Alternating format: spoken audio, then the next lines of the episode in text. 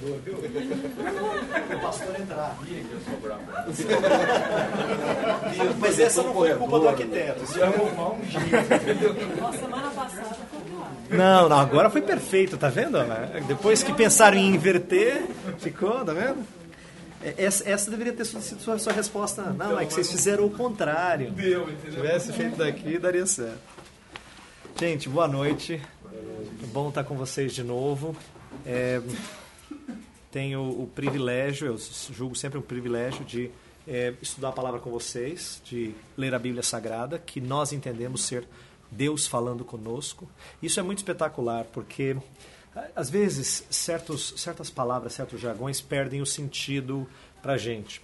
Mas quando o Fabinho estava falando sobre é, doutrina, eu, eu lembrei de uma coisa que a gente fala frequentemente e se esquece que isso se aplica a Deus também. De vez em quando, quando um moço, por exemplo, conhece uma moça e se afeiçoa por ela, ele fala assim: Eu gostaria muito de te conhecer. Na verdade, quando ele fala isso, eu gostaria muito de gastar algum tempo e te conhecer, e ele quer aproximar-se dela. Na verdade, isso é doutrina. É verdade. Isso é estudar a pessoa. Te conhecer significa saber quem é a pessoa. Não é tremendamente prático conhecer alguém para depois é, um jovem se afeiçoar e se apro- é, Ninguém diz que é teórico. Pelo contrário. Conhecer alguém é tremendamente prático. Tem implicações práticas. No caso do jovem, que intenta conhecer essa moça e possivelmente namorar com ela, e nosso relacionamento com Deus. Conhecer a Deus implica em envolver-se mais com Ele. É tremendamente prático. É o que a gente luta por tentar fazer nos nossos casamentos, nos nossos namoros, nos nossas, nas nossas amizades, no nosso relacionamento com família. É conhecer um pouquinho melhor. É gastar algum tempo com eles. É isso. Então, quando a gente estuda e conhece mais a Deus, é isso que a gente está fazendo. Aproximando-se dele é, como pessoa que ele é. E envolvendo-se mais com ele. E para isso, é impossível você se relacionar com ele e não conhecê-lo. Impossível. Né? Você só pode ser íntimo dele quando você o conhece. Então, por isso que quando nós estudamos sobre Deus, sobre o que Deus faz conosco, nós estamos procurando essa intimidade. Né? E Deus tem uma promessa preciosa. Ele fala que a sua aliança são para os que são íntimos dele. Né? Então, ele faz aliança com quem é próximo dele, íntimo dele. Tá certo. Né? A gente faz aliança com quem? A gente faz pacto com quem a gente tem proximidade. Deus faz a mesma coisa conosco. Então, hoje nós vamos estudar um pouco acerca do, de quem Deus é e o que, que ele faz em nós. Então, ao invés de. Para quem teve aqui das outras sextas-feiras, né, as duas anteriores que eu, eu trouxe estudo, é, nós não vamos estudar um texto só. Ao invés de ficar só em um texto, hoje a gente vai estudar um assunto. Vamos olhar vários textos da Bíblia. Então vamos fazer um apanhado de é, é, textos para é, concluir, é, chegar a algumas conclusões, tá? E eu vou estudar um assunto que é conhecido de alguns de vocês, mas talvez não de outros. Então eu espero que para quem já é conhecido sirva de reforço, porque um, assim como no relacionamento com alguém amado, amigo, esposa, parente, que você ouve alguma coisa, uma espécie de confirmação do amor e do carinho que ele ou ela tem por você, isso faz bem. Mesma coisa em relação ao estudo da obra de Deus em nosso favor, da salvação que Deus opera em nós. Quando a gente ouve de novo, ainda que a gente já saiba, a gente fala, faz um bem danado. Né? A gente gosta de ouvir um eu te amo de quem é mais próximo da gente. Se ouvir eu te amo de uma pessoa, por mais especial que ela seja, pecadora, é especial, você imagina ouvir um eu te amo do Santo Deus. Então, quando a gente estuda a maneira como Deus cuida da gente, a gente está ouvindo um eu te amo dele. E isso é muito bom. Faz muito bem a nossa alma. Né? Então a gente vai estudar um pouquinho disso hoje. Eu quero falar de uma doutrina que a gente chama de perseverança dos santos, que é a, a maneira como Deus cuida é, de nós em relação à nossa salvação. Por quê? Porque existem certas dificuldades para algumas pessoas em relação a aquilo que Deus faz conosco. Quer ver? Ó? Algumas pessoas dizem assim: olha, eu creio que o crente recebe uma chance quando Deus lhe salva, mas ele pode cair da graça. Você já ouviu essa expressão? Crente pode cair da graça. Talvez você já tenha ouvido essa expressão. Essa é uma expressão bíblica? Hum? Pasmem, é. Essa é uma expressão bíblica. Quer ver? Gálatas 5,4. Cair da graça é uma expressão bíblica.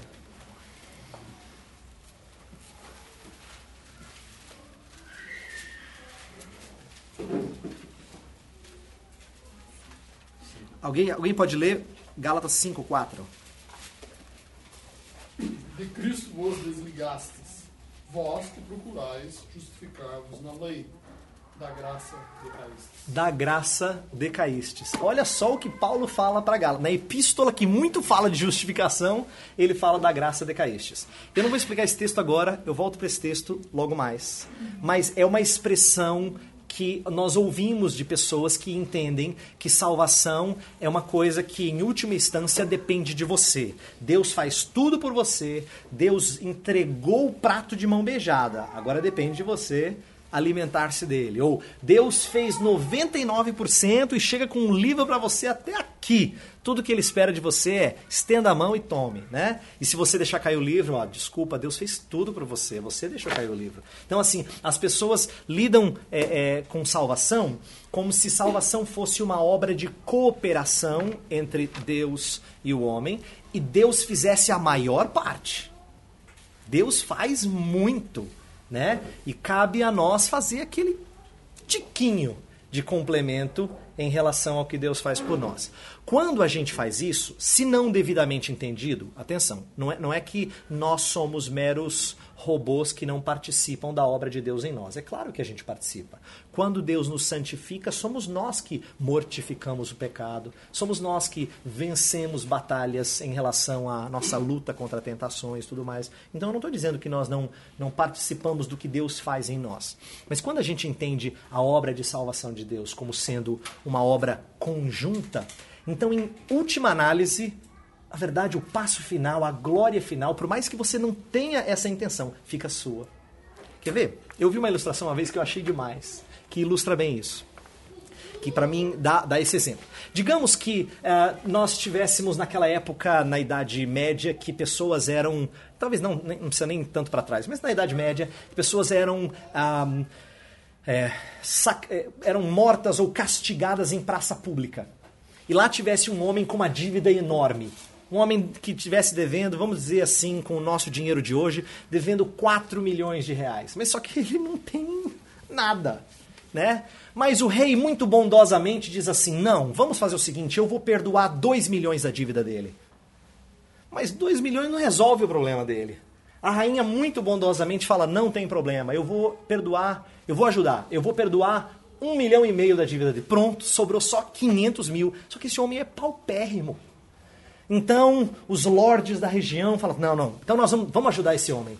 Nós vamos pagar 400 mil. Pronto, ficou só 100 mil. Só que 100 mil ainda é muito para quem não tem nada.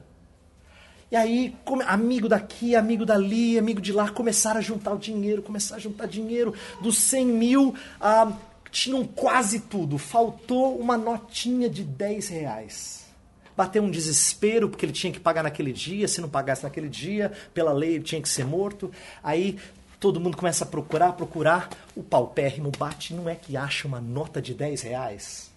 Aí se imagina a música de fundo chegando naquele ápice. Pensa no filme. Tadã! E ele tirando a nota de 10 reais e todo mundo. Ah, aquela coisa gloriosa, né? Tipo, achou, finalmente conseguiu. Ele só achou 10 reais. Só que 10 reais tira a glória dos 2 milhões que o rei perdoou. Não é fantástico? Como se as coisas colocadas de maneira indevida invertem a, a glória que devia ser muito maior de quem perdoou os 2 milhões, ou 1 um milhão e meio, ou os 400 mil. É assim que acontece na, na vida da gente, se nós entendemos a obra de Deus como sendo fantasticamente gloriosa, mas que cobre 99,9%, e nós fazemos aquele tiquinho que complementa, ele rouba Deus da glória. Fica igual os 10 reais. que vira o grande destaque da cena do perdão da dívida. Então, ah, nós entendemos que é, a doutrina da perseverança dos santos, que é um, é um nome comum que se dá a essa doutrina dentro de meios presbiterianos, quer dizer, que os crentes perseveram, os santos, que é um nome para os cristãos, eles perseveram na sua caminhada cristã, ela tem um outro lado da moeda, que é a preservação dos santos. Tanto é que essa doutrina tem esse outro nome. Por quê? Do ponto de vista nosso, nós perseveramos. Mas do ponto de vista de Deus, Deus preserva. Ele é aquele que sustenta e torna possível com que eu e você caminhemos e continuemos na caminhada. Ele é quem dá o gás. Ele é quem nos impede de desviar. Então, a doutrina da perseverança seria em vão se ela não tivesse esse outro lado da moeda. Ela seria, na verdade, sem fundamento se ela não tivesse esse respaldo de Deus. Por isso que muitos teólogos gostam do termo preservação dos santos, porque ela destaca a obra de Deus. Nenhuma das duas está errada. Ambas estão corretas, contanto que se entenda que são perspectivas diferentes. Perseverança da nossa ótica, preservação da ótica de Deus, tá? Mas como eu falei, algumas pessoas têm dificuldade com isso, porque entendem salvação como sendo uma coisa que, é, é, em última análise, Deus fez tudo e deixou para você dar o último passo. Então você dá o último passo e você também pode desdar esse passo, vamos dizer assim, é, é, é, é, trazer, escorregar. E tem textos na Escritura que dão a entender isso. Então a gente não pode simplesmente dizer, ah, os que pensam assim não, não leem a Bíblia, não conhecem. Não. Tem textos na Escritura que dão a entender isso que dão a impressão de que realmente as coisas são assim. Né? De que se você der aquela escorregada, acabou, meu filho. Né? Não tem jeito, né? É, e, e, e foca mais o desempenho do ser humano. Então, um outro texto que veio à tona, nós até conversamos, eu conversei com o pessoal que tem liderado esse grupo, é o de João 15. João 15, eu vou ler, vamos ler só o verso 2. É um outro texto também que dá a impressão de que o Senhor Jesus te dá uma chance você não cumprir, ai de você. Né? Tesoura nele. Quer ver? João 15, 2.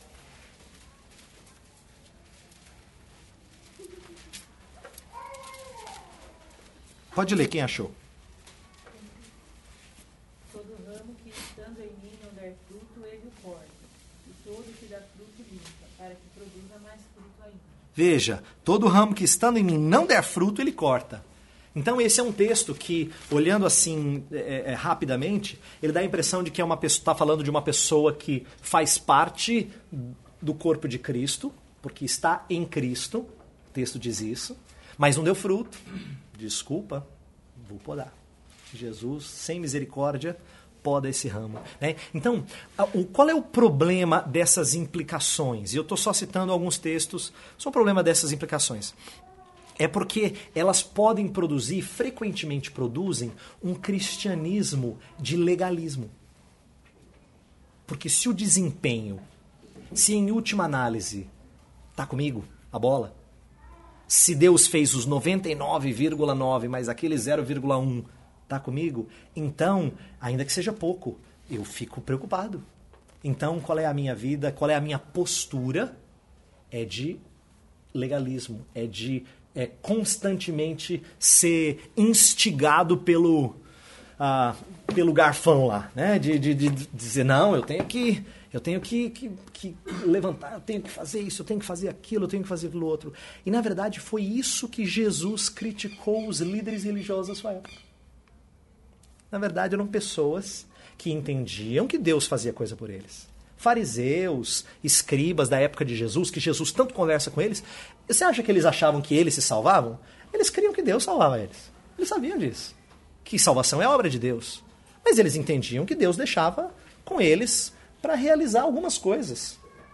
Que Deus então ia avaliá-los conforme as suas obras, porque existem textos na Escritura que colocam isso. Então, eles dizem: não, então eu acho que é, é assim que funciona. Então, escribas e fariseus eram pessoas que lutavam por esse desempenho.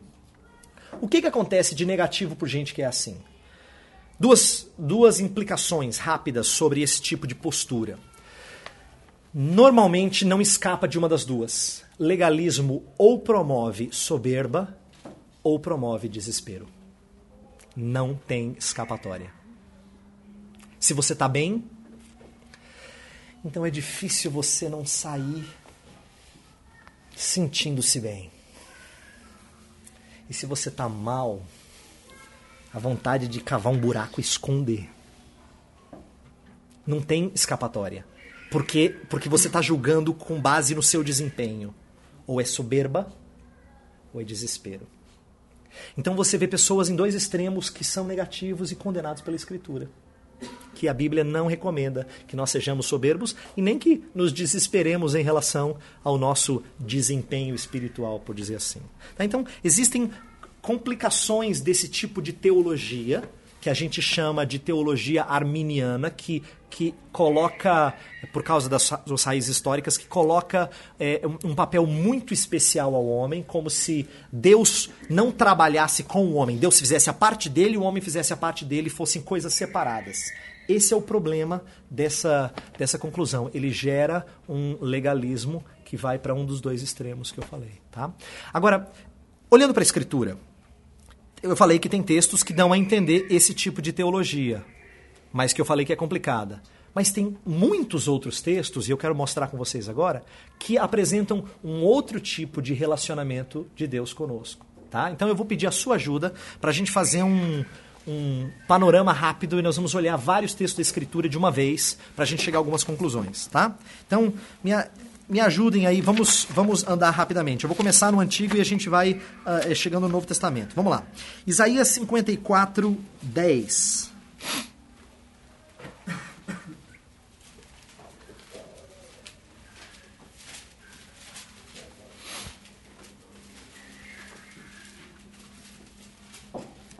Pode ler. Então quem achou, vamos fazer assim, ó. Achou, pode ler, tá? Pessoas diferentes lendo, porque nós vamos ler alguns textos. Então vamos mandar rápido. Os montes se retirarão, e os outeiros serão removidos, mas a minha misericórdia não se apartará de ti, e a aliança da minha paz não será removida, diz o Senhor, que se compadece. Quando foi a última vez que você viu um monte mudar de lugar?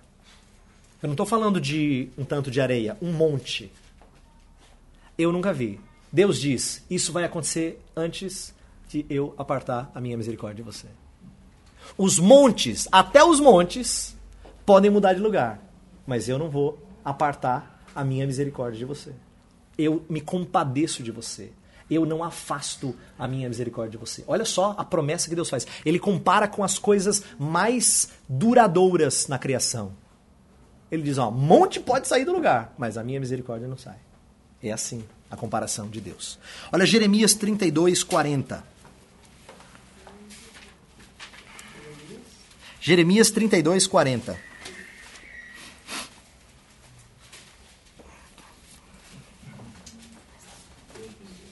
Farei com eles uma aliança permanente. Jamais deixarei de fazer o bem a eles.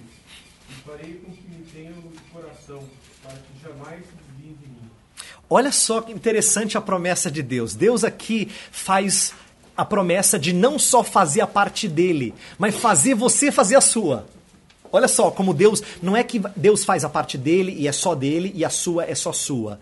Ele faz, ele diz assim: "Eu não vou apartar". Leia de novo, por favor, Anderson. Farei com que eles, com eles uma aliança permanente. Jamais deixarei de fazer o bem a eles. Deus diz: "Jamais deixarei de fazer o bem a eles". Agora ele diz o que ele vai fazer por você e por mim. E farei com que me temam de coração, para que jamais se desviem de mim. E eu vou fazer com que eles não se desviem de mim. Quer dizer, eu não só garanto a minha parte, eu garanto a sua também. Eu não só preservo você, eu faço você perseverar.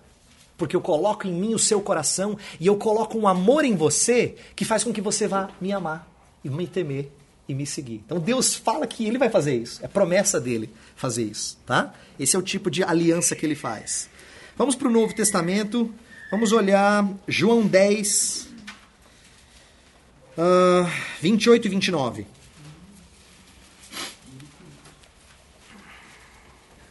E dou-lhes a vida eterna e nunca hão de perecer, e ninguém as arrebatará da minha mão. Meu Pai que mais deu é maior do que todos, e ninguém pode arrebatar arrebatá-las da mão de meu Pai. Eu acho interessante que Jesus Cristo, para nos dar consciência dessa segurança, ele fala assim: caso você não confie em um cadeado, eu vou colocar dois. Ele fala, primeiro, vocês são meus, ninguém tira da minha mão. E vocês são do meu pai, ninguém tira da mão dele.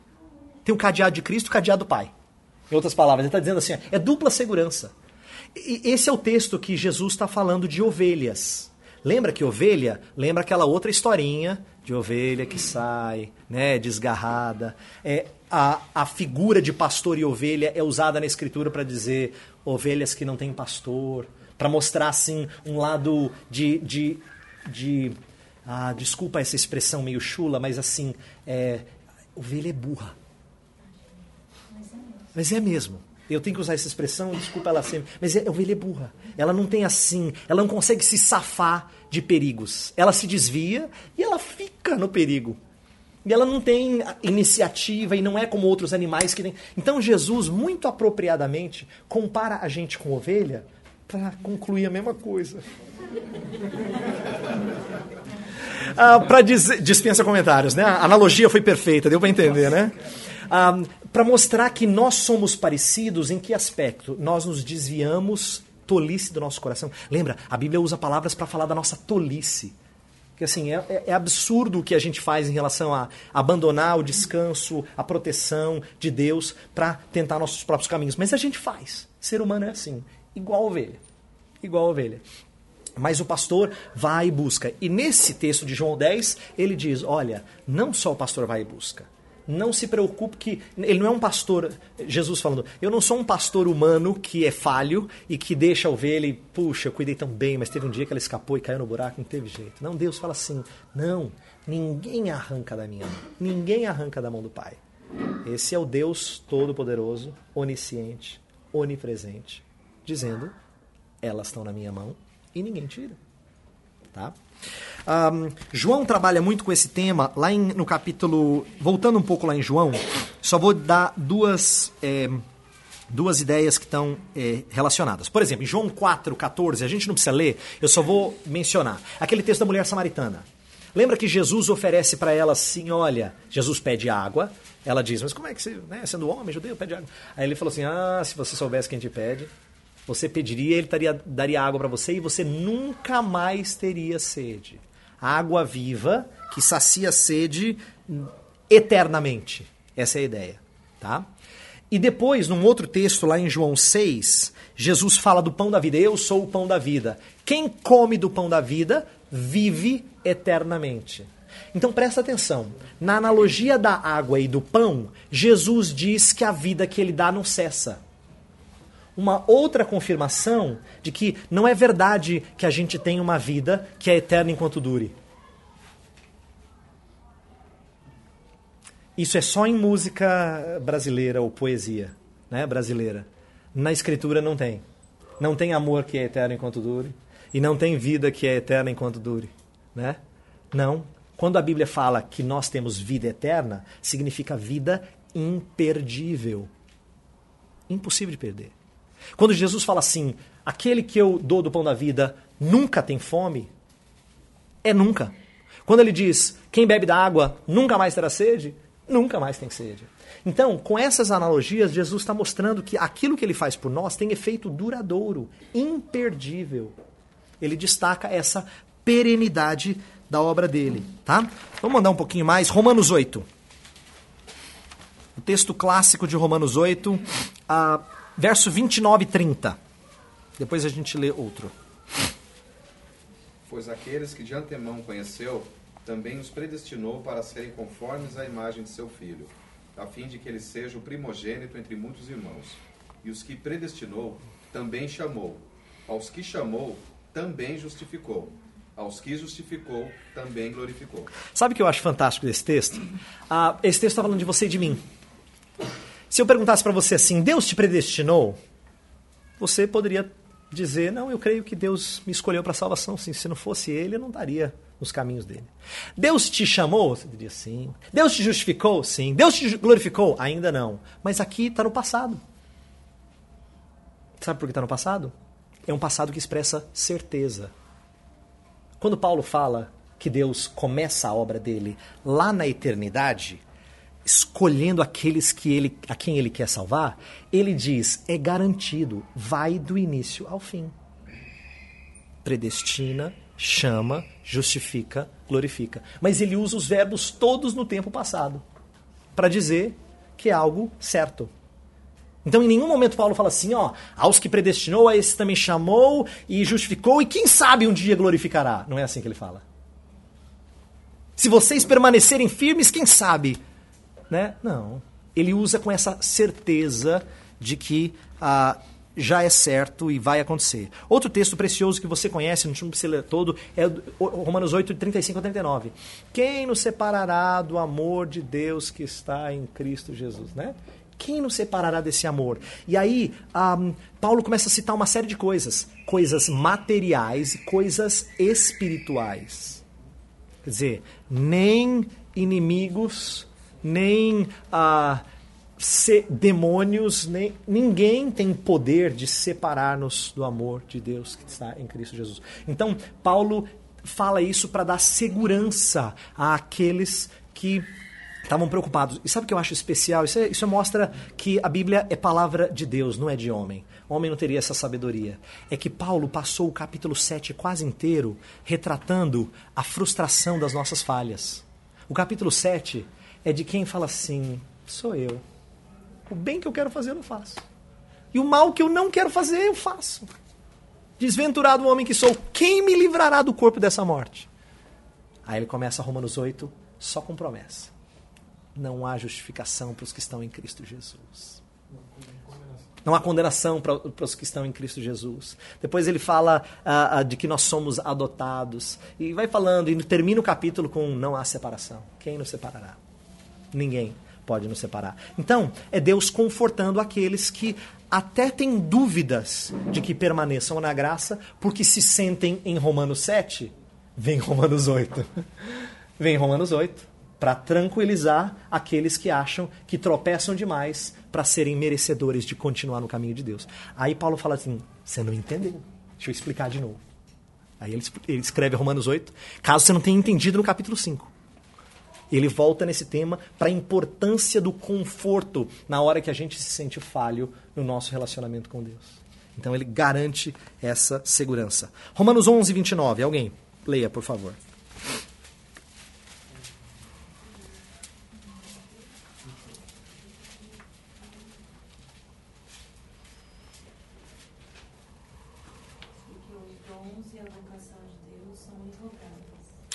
Os dons e a vocação. Essa vocação aqui não tem nada a ver com ir para o ministério pastoral, não. Ela tem a ver com a nossa chamada das trevas para a luz. É quando Deus nos chama, é, é, operando em nós aquilo que a gente em teologia a gente chama de vocação eficaz. É a chamada eficaz que o Espírito nos traz para seguir a Cristo Jesus.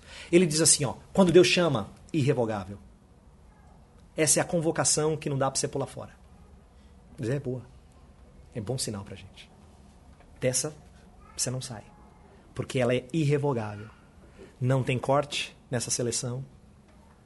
Inclusive, o próprio Jesus, na oração sacerdotal, ele falou: Pai, guardei-os em teu nome para que nenhum se perdesse. Para que nenhum se perdesse. E ele destaca esse, esse cuidado, essa preservação. Vou pular alguns textos aqui. Vamos, Efésios 1, 13 e 14. Estou quase terminando esse panorama. Efésios 1, 13 e 14.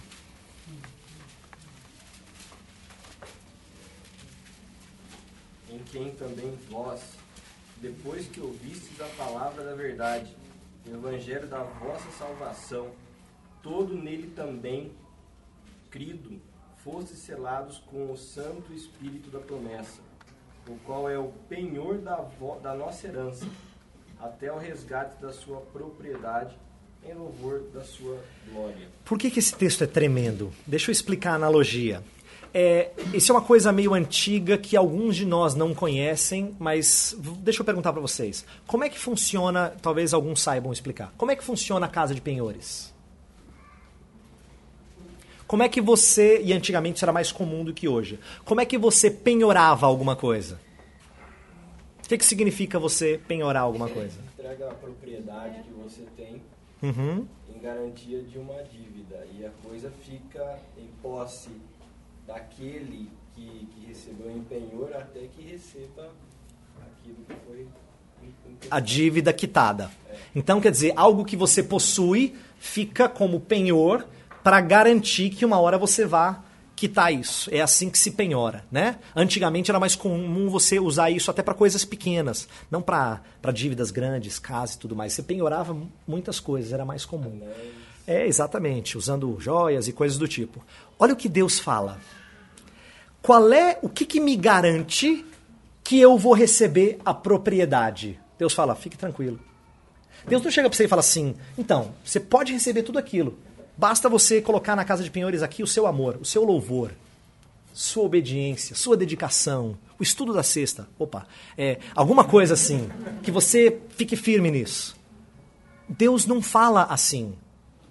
Deus não fala assim, olha, tudo que eu peço de você, olha, estou fazendo tudo isso por você. Tudo que eu peço de você é que você penhore aqui alguma coisinha, coloque aqui como penhor para garantir que você vai receber essa herança. Não.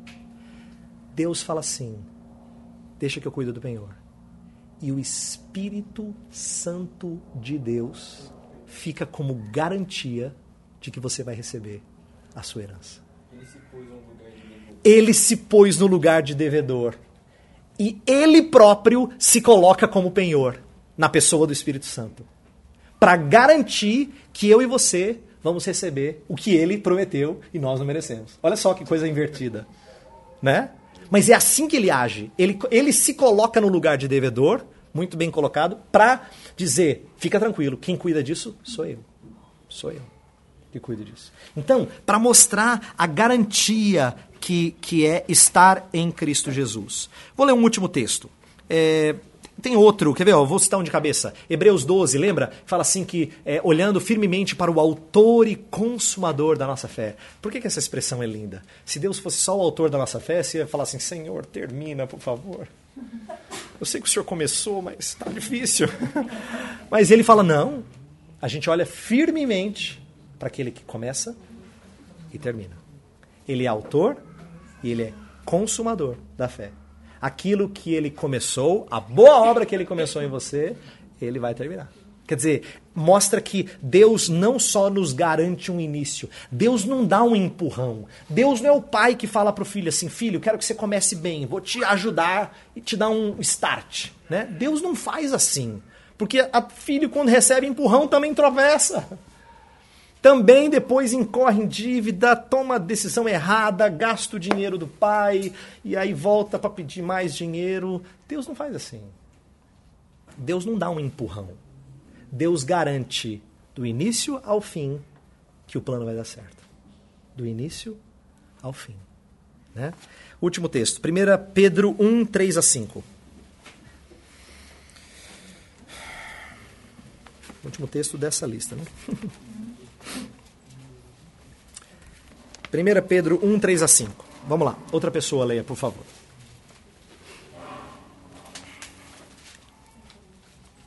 Bendito Deus e Pai de nosso Senhor Jesus Cristo, segundo a sua muita misericórdia, nos regenerou para uma viva esperança, mediante a ressurreição de Jesus Cristo dentre os mortos, para uma herança incorruptível, sem mácula, imarcessível, reservada nos céus para vós outros, que sois guardados pelo poder de Deus, mediante a fé, para a salvação preparada para revelar-se no tempo. Olha só, fala de uma herança reservada. Reservada para você. Você fala, beleza, reservada. Como é que eu garanto que eu vou recebê-la? Que aí a nossa pergunta sempre é, né? Tudo bem, Deus, se está reservada, muito bom. E aí, o que, que o senhor está esperando que eu faça para que eu receba? Ele fala: não, vocês são guardados pelo poder de. Vós que sois guardados pelo poder de Deus. A garantia de que você vai receber o que está reservado é o poder de Deus, que sustenta e, e, e, e, apoia você e permite que você corra e termina, termine a carreira que está proposta. Por que, que eu fiz esse panorama de algumas passagens com vocês? Na verdade, eu escolhi alguns dos textos, tem muito mais. Eu li menos da metade dos textos que a gente poderia ler que trazem a mesma mensagem. Agora, um ponto importante que a gente aprende para qualquer coisa no estudo da Bíblia. Presta atenção, esse é um, um ponto de interpretação que ajuda muito. Quando a gente é desafiado, atenção, quando a gente é desafiado com um texto da Bíblia que parece falar um negócio que se fala assim, nunca ouvi falar disso, nem sabia que era assim. Nunca me passou pela cabeça que foi. Será que é assim mesmo? Parece que não combina com aquilo que eu aprendi. E frequentemente a gente se depara com textos assim. Aprenda uma coisa. Quando você tem um texto falando algo que parece diferente do que você aprendeu, mas você tem dez que falam exatamente o que você aprendeu, não é sadio você pegar esse um texto e fazer os outros dez falarem o que esse um fala. O mais natural é você inverter a estatística.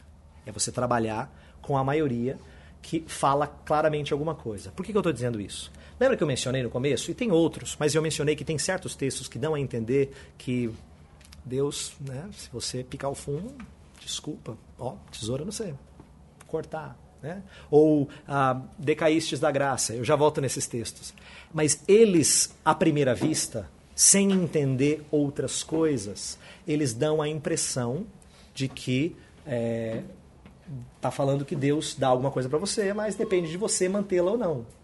Mas quando você olha para a escritura e começa, eu falei, eu, eu disse para vocês que eu falei só menos da metade dos textos que, que eu tinha aqui que poderia, que reforçam essa doutrina, que falam da maneira como Deus preserva os seus e eles perseveram na fé. Se você tem uma uma enxurrada de textos que falam claramente dessa preservação de Deus, e você tem alguns poucos que parecem falar o contrário, você tem que aprender a usar esse princípio de interpretação, esse princípio hermenêutico, que é um texto obscuro ou difícil é entendido à luz dos que estão mais claros. Se tem texto que fala claramente alguma coisa, mas outro parece ir contra, como nós cremos numa Bíblia que é infalível, porque ela vem de um Deus que não se contradiz, então você tem que fazê-la entendida à luz dos demais. Quer ver um outro exemplo? Só para você a, a, compreender? Na fé evangélica, nós falamos que nós somos justificados pela fé somente. Só que tem um texto em Tiago, que os católicos adoram usar, que fala que Abraão foi justificado por obras. Acontece que você tem dezenas de textos no Novo Testamento que falam dessa justificação não baseado no nosso desempenho mais, mais baseada na nossa confiança no desempenho de Cristo. Justificação pela fé somente. Quando você tem dezenas de textos que falam que você é justificado pela fé somente, e você tem um texto que fala que você é justificado por obras, é muito ruim você fazer esse um texto reger os demais. Isso não é hermeneuticamente sadio. Então é por isso que quando a gente está estudando a Bíblia, isso vale para você, para o seu estudo da Bíblia pessoal, para as coisas que você às vezes lê e fala assim: não está batendo, está estranho isso aqui. Esse é um livro que às vezes é difícil, mas é, ele vem de um Deus que não é contraditório, de um Deus muito coerente. Portanto, a gente estuda os poucos textos que falam alguma coisa aparentemente distinta à luz dos outros que falam uma verdade claramente explicitada. Tá? Essa é uma lição simples, mas que vale para muita coisa que a gente estuda na Bíblia. Inclusive para interpretar esses textos que eu falei, é, decaístes da graça, tal, que eu já, já volto neles. Antes, deixa eu só dizer algumas, algumas coisas, algumas é, implicações lógicas que fazem a gente crer nessa, nessa preservação de Deus da nossa salvação. Quando Deus regenera você, quando Deus regenera qualquer pessoa, ele muda o nosso coração. Ele faz uma cirurgia. Lembra que é, Ezequiel fala assim de tirar o coração de pedra, colocar um coração de carne. Quando você entende essa cirurgia, dá para você compreender como não tem inversão. Não tem ninguém que faz a cirurgia de volta. O único que consegue mexer no seu interior só fala de uma cirurgia, que é tirar coração de pedra e colocar de carne. Mas ele não desregenera, não existe. Uma vez que alguém tem a cirurgia feita e é implantado um coração que agora ama a Deus, não tem como reverter. Então, nós entendemos que faz sentido nós termos o que a Bíblia chama de vida eterna. Porque se Deus transforma não só o nosso estado em relação a Deus, isto é, nós estamos, nossa dívida quitada com Deus, mas Ele transforma o nosso interior, isso não volta. Outra coisa, a Bíblia fala que nós somos, ahm, estamos debaixo da maldição da lei, mas Cristo nos liberta da maldição da lei. Uma vez que você é liberta da maldição da lei, não tem como você voltar e ser maldito da lei de novo. Quer ver? Presta atenção. Cristo Jesus, quando morre na cruz, perdoa os pecados que você cometeu até você ser batizado ou de toda a sua vida. A fé evangélica expressa como sendo os pecados de toda a sua vida. Se Jesus Cristo perdoou todos os seus pecados, então você não pode jamais estar de novo sob a maldição da lei. Biblicamente, não tem fundamento. É impossível voltar a estar no estado que você estava anteriormente, tá? Inclusive, eu frequentemente converso com pessoas que pensam diferente de mim e eles falam assim, Pastor Eber, ó, eu entendi o que o senhor falou, Jesus, mas e se a pessoa não crê? Aí eu pergunto para elas assim: você está dizendo que se ela não crê, então ela é condenada? É isso que eu creio. Mas se ela, presta atenção, se Jesus Cristo pagou por todos os pecados dela, mas ela foi condenada, então ela tem que ser condenada pela sua incredulidade. Fala, É, é isso que eu creio. Ela não creu, então ela foi condenada. Quer dizer que quando Cristo perdoou pecados, ele não pe- perdoou a incredulidade dela. Olha, olha que conclusão perigosa. Você poderia deduzir então que todos os momentos que você desconfia de Deus, Deus não perdoa.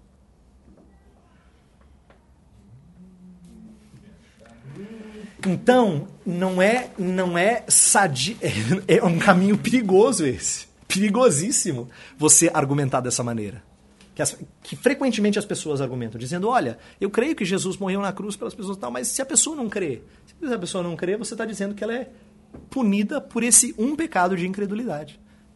Não faz sentido Jesus Cristo não ter perdoado esse pecado. Até porque quantas e quantas vezes nós somos incrédulos em relação às promessas de Deus? A gente não fala assim depois, Senhor, eu não confio no Senhor, mas o Senhor é tão bom. A gente foi incrédulo. Mas a gente sabe que o Senhor perdoa. E a gente, inclusive, pede perdão. Senhor, me perdoe. Eu devia ter confiado mais no Senhor. Se a gente sabe que isso é verdadeiro ah, do Senhor, isso deveria ser verdadeiro em relação a todos, todas as pessoas. Tá? Mas para mostrar que tem certas implicações que são ah, complicadas, né? Agora, o que, que eu ouço também que é muito comum? É, tem gente que não concorda com essa doutrina que eu expus agora e fala assim, pastor, o meu problema com essa doutrina é o seguinte, eu acho que ela estimula vida desregrada. Você fala uma vez salvo, salvo para sempre? Fácil. Uma vez salvo, salvo para sempre significa que você pinta e borda, né? Ah, essa é uma conclusão que os próprios católicos tinham na época da Reforma Protestante e atacavam os reformadores. Dizendo assim: vocês falam de justificação pela fé somente, vocês estão levando as pessoas a uma vida desregrada, porque você não tem nada de obras. A conclusão dos católicos era: você deixa a pessoa livre para pintar e bordar. Né? E o que, que a gente entende biblicamente falando? Que o cristão genuíno, embora ele possa pecar, ele não está sob o domínio do pecado. Então, Paulo já antecipou essa objeção há dois mil anos atrás. Romanos 6, a partir do verso 1. Vamos dar uma olhada?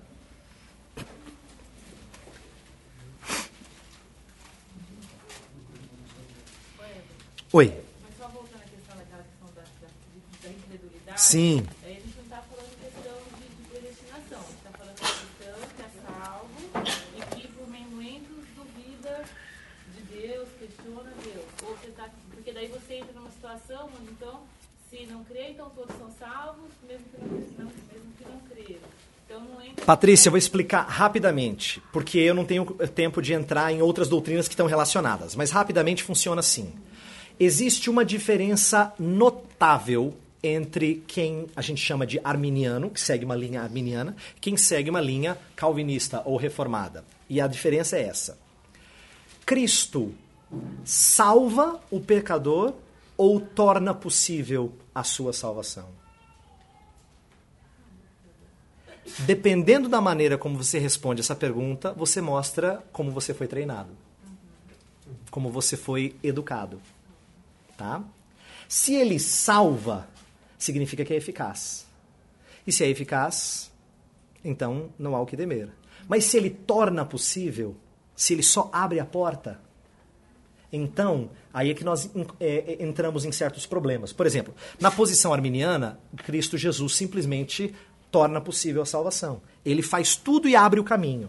Como ele abre o caminho, você quem entra, você que dá o último passo, você que faz o 0,1%, então para eles é assim: tudo depende daquele do, da nota dos 10 reais, que vai trazer toda a glória. Né? Por quê? Porque é, é ele, se depende dele entrar, então depende dele permanecer. Porque, em última instância, Deus faz tudo, mas não constrange você. Deus deixa você livre, que é o argumento frequentemente usado. Deus fala uma coisa melhor do que deixar a gente livre. Deus fala assim: não, eu vou colocar o coração em você e eu vou atrair você para mim. Com amor eterno eu te amei e com benignidade te atraí. Isso é Jeremias 31, 3. Deus falando assim, Deus fala uma coisa especial que eu aprendi desde cedo. Muito especial. Deus é o único que consegue amar e sempre ser correspondido no seu amor. Não conheço ninguém assim. Só o nosso Deus. Todos nós, em algum momento da nossa vida, amamos alguém que não correspondeu. Amigo, namorado, pessoa que a gente gostava, parente, colega de trabalho.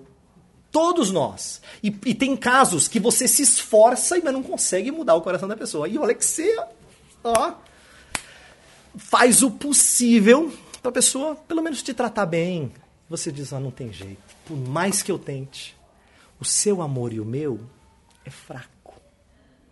De Deus, não. Deus é forte até no amor dele. Quem ele ama, ele conquista. E, e olha que o fantástico de Deus é que você não vem forçado. Você vem gostando. Você vem amando. Porque o amor dele constrange você, no sentido de não de que ele força você, ele ele convence você de que estar amando a Deus é fantasticamente bom. Então, é nisso que Deus é distinto de nós. Tá? Então, naquilo que eu estou ensinando, que está ligado com predestinação e outras coisas, Deus é aquele que não só começa lá atrás e para no meio do caminho, espera você dar o passo. Deus é aquele que começa lá atrás, predestina, chama, justifica, glorifica. Vai até o fim. Tá? E nesse processo, uma das coisas que ele tem que fazer é sustentar a gente na nossa caminhada, que é a perseverança dos santos. É disso que a gente está tratando, mas lembra, voltando àqueles, àqueles textos, aquelas possíveis objeções. Então, a gente ia ler Romanos 6, só para ver essa objeção que Paulo é, é, contestou. E eu já estou terminando o estudo. Romanos 6, é, de 1 a 4, por favor.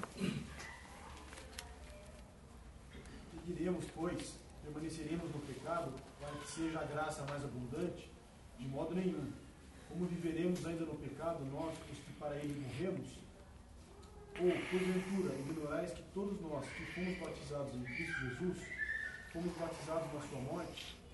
Fomos, pois, sepultados com ele na morte pelo batismo, para que, como Cristo foi ressuscitado dentre os mortos pela glória do Pai, assim também andemos nós em novidade de vida. Olha só, Paulo fala assim, quer dizer que a gente, que ele acabou de falar, onde o pecado abundou, a graça superabundou, né? Ela foi mais, então quer dizer que a gente peca, peca, peca para ter mais e mais graça? Ele falou de modo nenhum. Como é que a gente vai viver para alguma coisa que a gente já morreu? É isso que ele fala. Como é que a gente vai viver para alguma coisa que a gente já morreu? Acabou. Riscou da vida, que é o pecado. Não, nós andamos em novidade de vida, ele diz.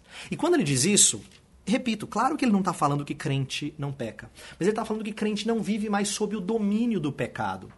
Crente não vive mais debaixo da escravidão do pecado e que perde em última análise. A bênção é Deus falar assim: por mais que pareça uma vida de derrotas, você vai vencer. Você vai vencer. Deus promete isso. E Deus garante isso aos seus filhos. Então, voltando para o texto de João 15. Quando Jesus fala assim, que aquele que está em mim não der fruto será cortado, é porque todo que dá nele dá fruto. Aí você gelou e falou assim: ai, ai, ai, será que eu dei? Fica tranquilo, fruto, infelizmente nós fomos treinados a pensar que fruto é o número de pessoas que nós trouxemos a Cristo. Esse é um entendimento que não tem respaldo bíblico. Quando a Bíblia fala de fruto, ela está falando de coisas que provêm do Espírito amor, alegria, paz, bondade, benignidade. E, a- e a lista vai, né? Tudo aquilo que é resposta à promessa de Deus é fruto. Se você e eu respondemos em fé, em arrependimento, frutificou. Se nós somos pessoas que, quando tropeçamos, nos voltamos para Deus e falamos assim: Senhor, me perdoe, falhei de novo, eu preciso da tua graça. Fruto. Todo aquele que está nele frutifica. Esse é o ponto da analogia de eh, eh, João 15. A ideia de que o que está nele frutifica. Portanto, quando Jesus fala quem não der fruto, não é para assustar.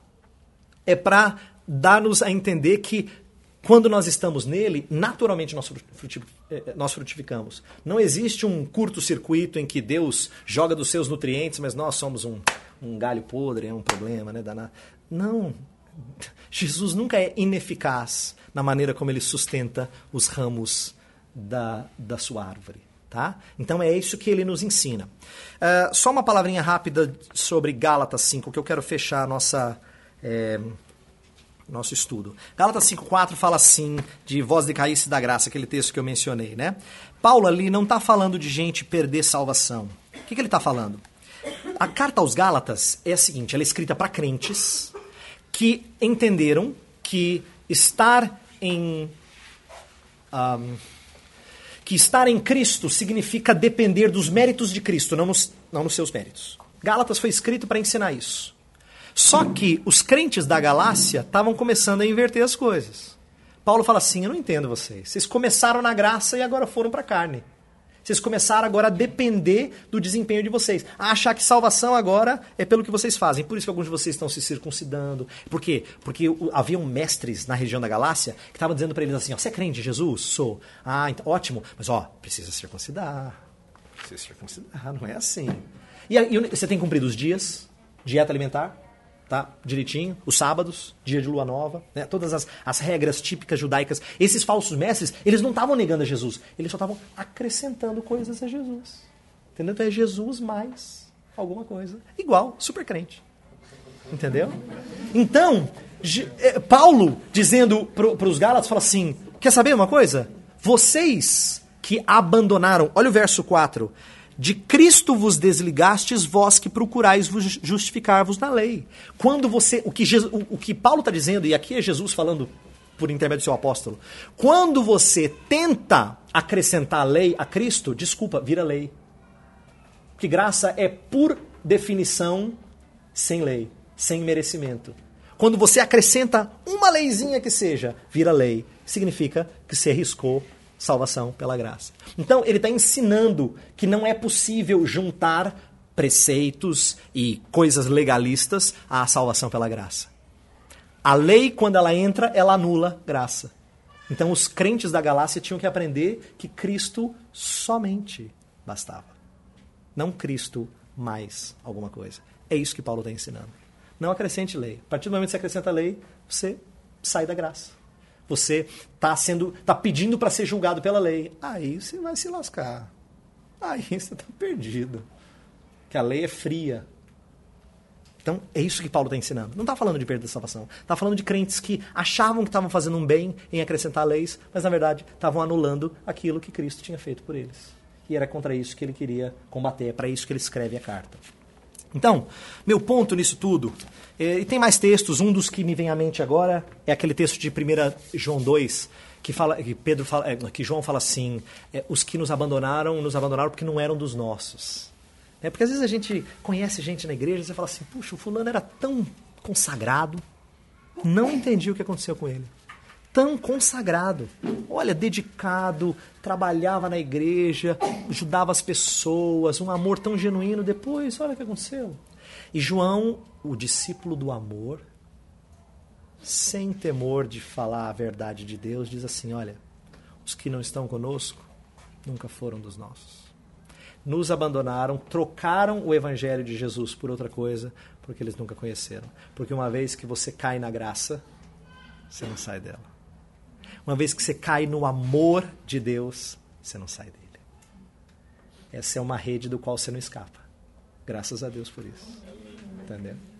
Então, é, é isso que Deus nos ensina. E aí, repito, para fechar, não é bom conhecer a pessoa de Deus? e a maneira como ele trata a gente? Quem disse que doutrina não traz alívio para nossa alma? Quem disse que não é prático?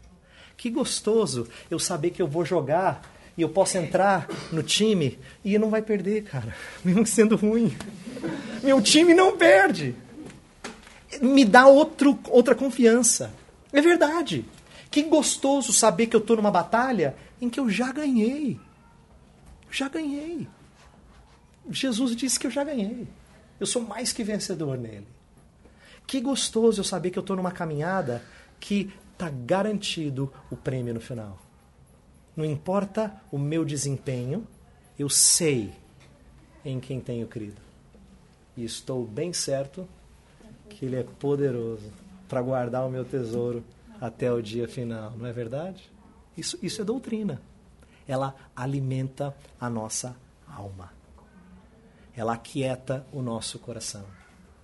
É bom conhecer a Deus. É especialíssimo conhecer a Ele. Que ajuda a gente a reagir de maneira correta no nosso dia a dia. Tá bom? Então, é, eu creio que, que nossa vida tem que ser assim. Contínuo buscar conhecer a Deus, porque conhecer a Deus afeta a maneira como nós procedemos na vida como nós agimos, como nós amamos as pessoas, servimos, nos relacionamos com ela. Você precisa conhecer a Deus. Você precisa conhecer a Deus.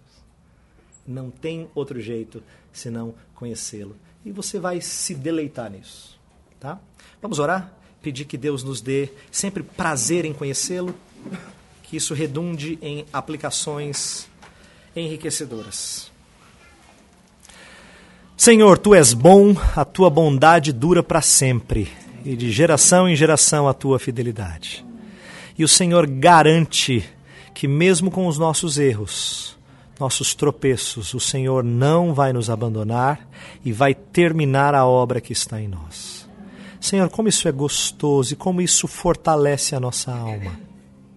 Ela nos ajuda a entender que nós podemos servir uns aos outros, mesmo com as falhas dos outros e saber que a igreja ela é repleta de gente falha, sim, mas de gente que tem a promessa do Salvador de que vai ser trabalhado e vai ser lapidado até ser diamante perfeito. Como é bom, Senhor, saber que isso depende do Senhor.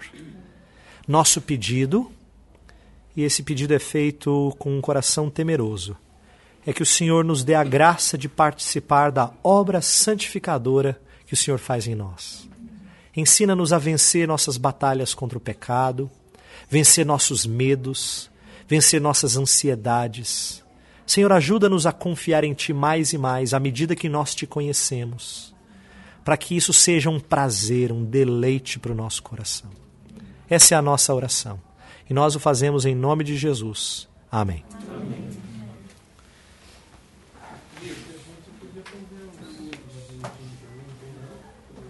É, se quiserem, por mim. Alguém tem alguma pergunta? Eu não abri espaço, me perdoe. É, Patrícia, não, muito bem que você é, é, participou, que aí permite que a gente explique certas coisas e que esclareça. Isso é bom. Mas se alguém tem alguma pergunta, alguma coisa que eu não esclareci, alguma dúvida? Oi. Não é uma pergunta. Queridos, queria que todos ficassem muito à vontade e aqueles que estão aqui pela primeira vez, vocês são muito bem-vindos. Espero que vocês não se apressem para ir embora. Eu também. Também. Alguma pergunta? Eu tenho uma pergunta. Ok. Uh, voltando para o texto de João 15. Ok. Existe uma, uma necessidade ontológica do texto pedindo que Deus está fazendo uma ameaça. Deus está falando que Deus do pai, se você não ficar no ramo, eu corto. Então, existe, tem que como a gente foi equipado agora, por que foi falado, para aprender então agora olhar para o texto desse difícil e perguntar quem é os ramos que são cortados. Ok. Então a, resposta é a seguinte, em relação a João 15. Uh, eu estava lendo um comentário do Don Carson, D. Carson, que é um senhor mestre, que fala assim: o problema de algumas interpretações é que elas, elas exageram em é, é, push really hard exageram na analogia. Ok? E tentam entender cada detalhe da analogia. Isso é complicado, porque a analogia está para mostrar que o nosso frutificar vem de Cristo e quem está nele obrigatoriamente frutifica. Essa é, a, essa é a lição principal de João 15. Porém, é possível entender, e alguns intérpretes entendem isso, que o estar em mim, do verso 2, é, é pode envolver um um participar da obra de Cristo que não seja uma participação salvadora. Então, algumas pessoas dizem que essa era uma ameaça àqueles que se julgavam com ele, mas de repente não estavam nele. Por exemplo, o próprio João fala assim que Jesus certa vez começou a falar um discurso que era muito difícil. E os discípulos dele, presta atenção, não era qualquer um, era gente que vinha no estudo de sexta. Tá? É gente que vinha no estudo. Os discípulos dele ouviram e disseram assim: duro esse discurso. Quem o pode ouvir? E aí o texto diz assim: já muitos discípulos não andavam mais com ele.